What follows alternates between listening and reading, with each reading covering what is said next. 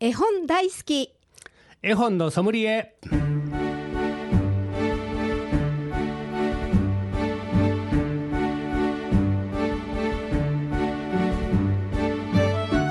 絵本大好き絵本のソムリエ。この番組は大垣書店の協力でお送りします。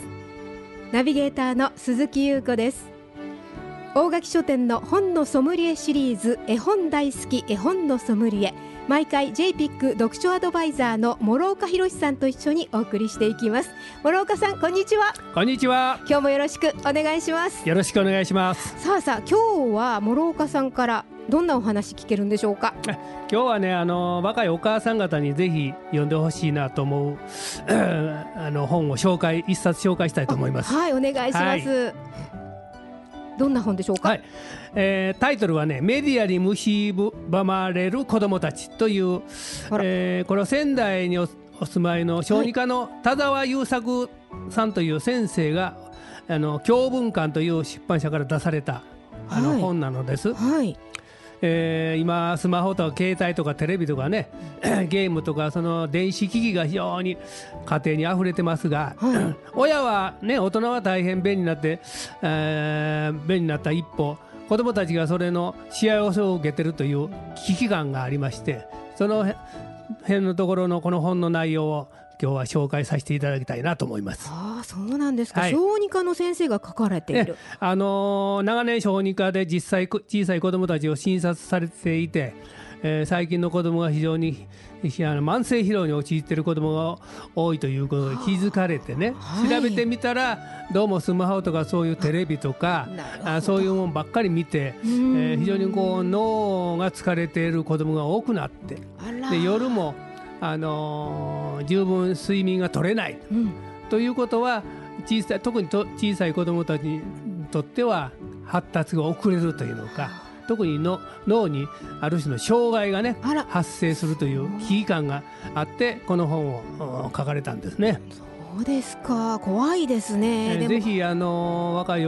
おかあの赤ちゃんをお持ちのお母さんはこの本を読んでいただいて、はい、小さいお子さんにはまあ少なくとも2歳ぐらいまではテレビとかスマホとかそういうものから遠ざけていただいた方がお子さんの発達に、えー、障害にならなくていいんじゃないかなと思いまして。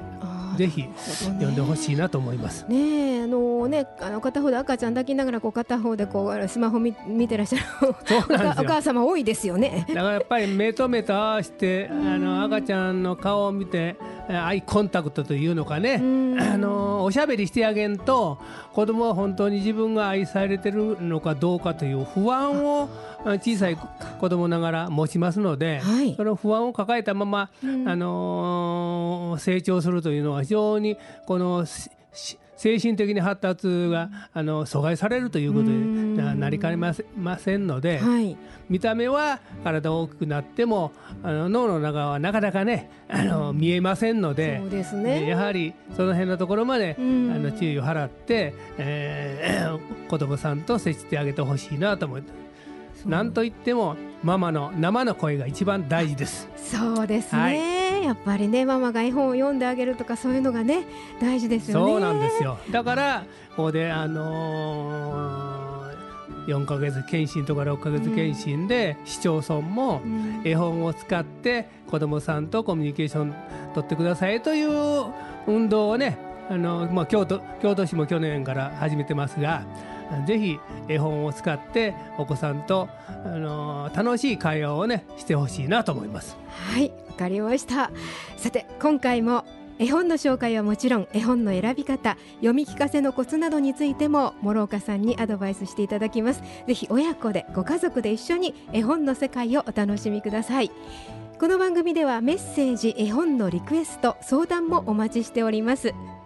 メールアドレスですが fm870 アットマークラジオミックスドット京都 fm870 アットマークラジオミックスドット京都ファックス番号は零七五四三二五八零六四三二五八零六です。また再放送もいたしております。土曜日の午後九時から日曜日の午前十時と午後五時からです。そちらの方もまたお聞きいただきたいと思います。それでは諸岡さん、今日もよろしくお願いいたします。こ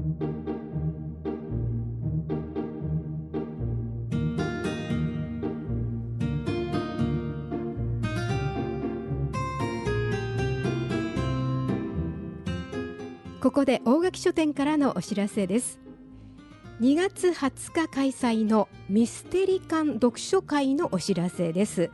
こちら2月20日火曜日午後7時から大垣書店京都ヨドバシ店6階カフェスペースで行われます。え今回のミステリ読書会のテーマなんですが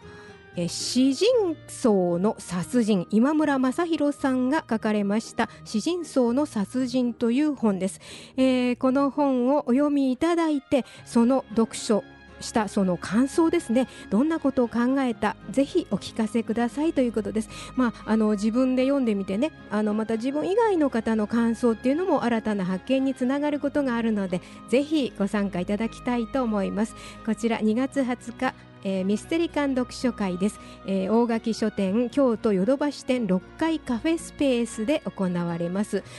えー、こちらのお問い合わせは075-371-1700 371-1700大垣書店京都ヨドバシ店の方にお願いいたします。そしてですね続けて22日にもまた読書会ございます。こちらは大垣書店の市場店 HIS 前スペースで行われます。こちら22日です。木曜日、えー、午後7時30分から。こちらの読書会のテーマは猫にまつわる本ということでございます。えー、猫にまつわる本ですね、えー、と小説エッセイ写真集などジャンルは問わないということなので、えー、どうでしょうかね、えー、たくさんね猫のお好きな方なんかねいろんな本読んでらっしゃると思うんで、えー、その本についていろいろと語り合っていただくという回でございます、えー、こちらの方は大垣書店市場店の HIS 前スペースで行われます、えー、そちらの方にもご参加いただいてはどうでしょうか。はい。以上大垣書店からのお知らせでした。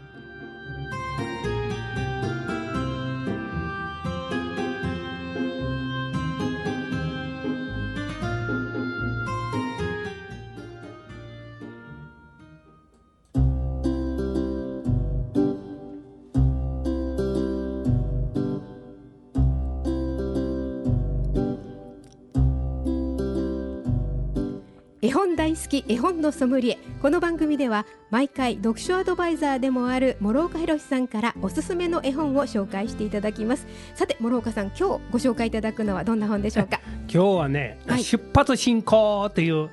あのー、列車の絵本なんですね。そうなん、ね、あのー、山本忠義さんという、はい、あのー、昭和の後期から平成時代にかけて大活躍された、はい、あの動くものえー、バスとか自動車とかトラックとか、えー、電車とかそういうものをいっぱい描かれてて、えー、子供さんからものすごい大人気のある作家さんなんですね。もう亡くなられたんですが今でも 本屋さんの店頭にはいっぱいこの方の、あの作品が絵本が並んでます。もう特に男の子はね、はい、電車とか消防自動車大好きですので、えー、そういうものがいまだに、えー、たくさんあの 並べられて人気博している、うん、絵本です。その中の一冊はい、えー、出発進行という絵本を今回は紹介したいと思います。はあ、なかなかなんかこうねあのー、乗り物電車とか好きなねそうですね子供さんにはいいなって感じですね。あのー、この登場人物の女の子が、うん、お母さんと一緒に、うんうん、えー、お母さんの多分うん 実家だと思うんですが、はい、ふるさとに、はい、えー、で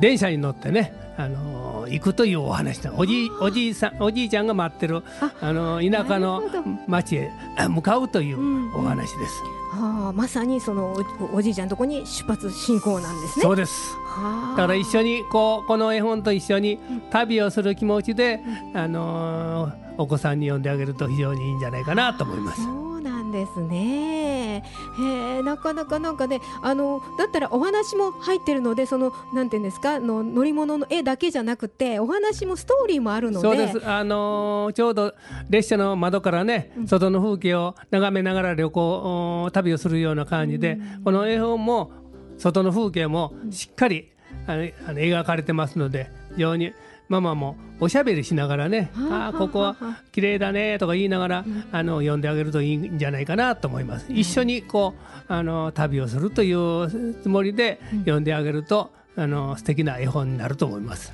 はいわかりました。じゃあその出発進行後ほどね詳しく紹介していただこうと思いますけれども、はい、ここで諸岡さんからですね、えー、一曲選んでいただいた曲をお送りしたいと思うんですけれども今日は何という曲でしょうか？出発進行ですから、はい、もう当然線路は続くというおなじみのあの童謡です。はいわかりました。ぜひ聞いてください。はい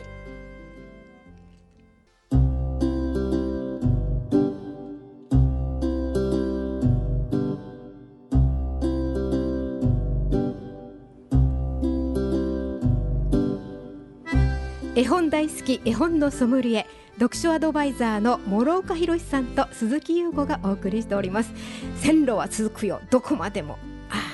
元気出ますね。ねこの 絵本と一緒ですや。そうですね、ね、出発進行でこれから。ねなんかうんいいいい歌ですねやっぱりね、ね、そうあの元気出てくるどっか行きたくなりますねこれね。この音楽をかけながらね、うん、お母さん呼んでもらったらそうですね。素晴らしいねバックグラウンドミュージックでね。そうですね。ぴったりですよ。はい、えー、福音館書店から出ております山本忠義作出発進行。さて諸岡さんにちょっと紹介していただきましょうか、はい、はい、じゃあ、あのー、一部分読んでみましょう。はい。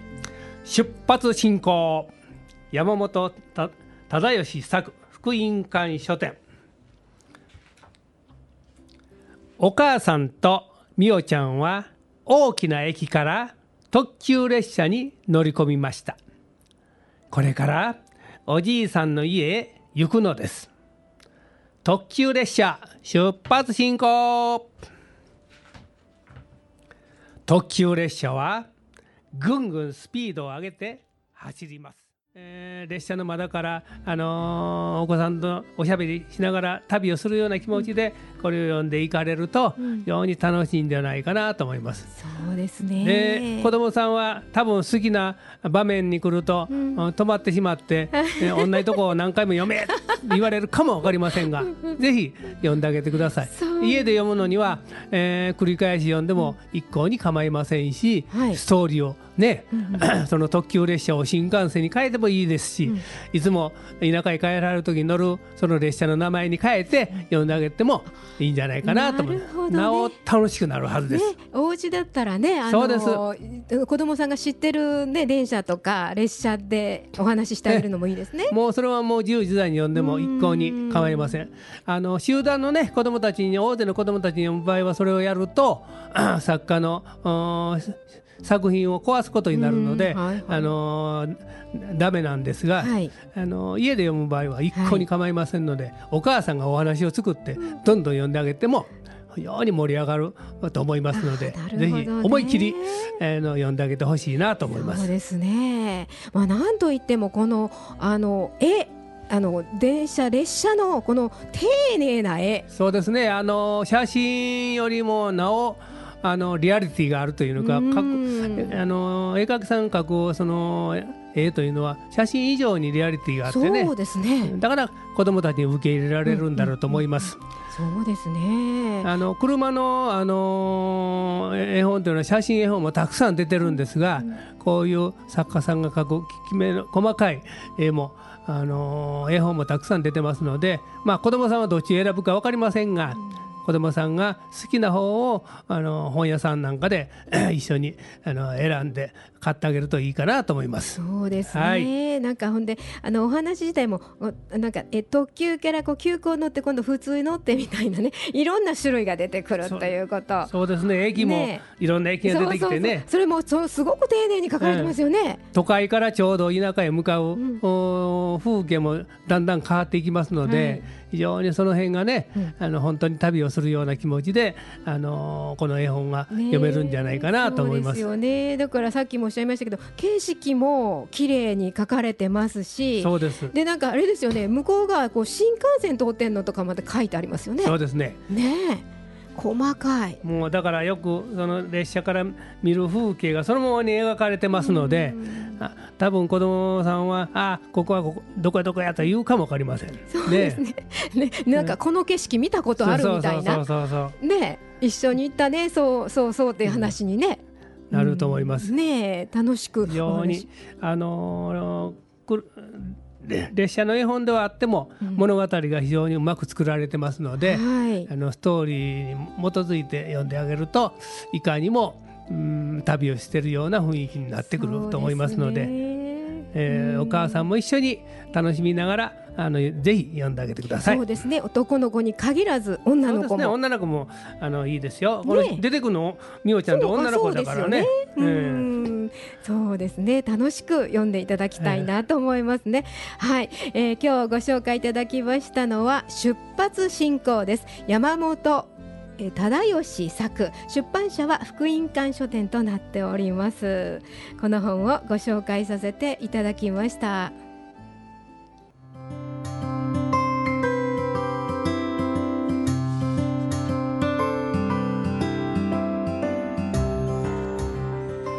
絵本大好き絵本のソムリエいかがでしたでしょうか？諸岡さん今日はいかがでしたか？はい、今日もね出発進行で楽しく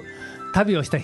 雰囲気で読ませていただきました。はい、ありがとうございます。さあ、この番組再放送ございます。毎週土曜日午後9時から、そして日曜日の午前10時と午後5時からとなっております。また、えーウェブサイトで、えーえーポッドキャストの方でもお聞きいただくことできますので、そちらの方もお聞きくださいませ。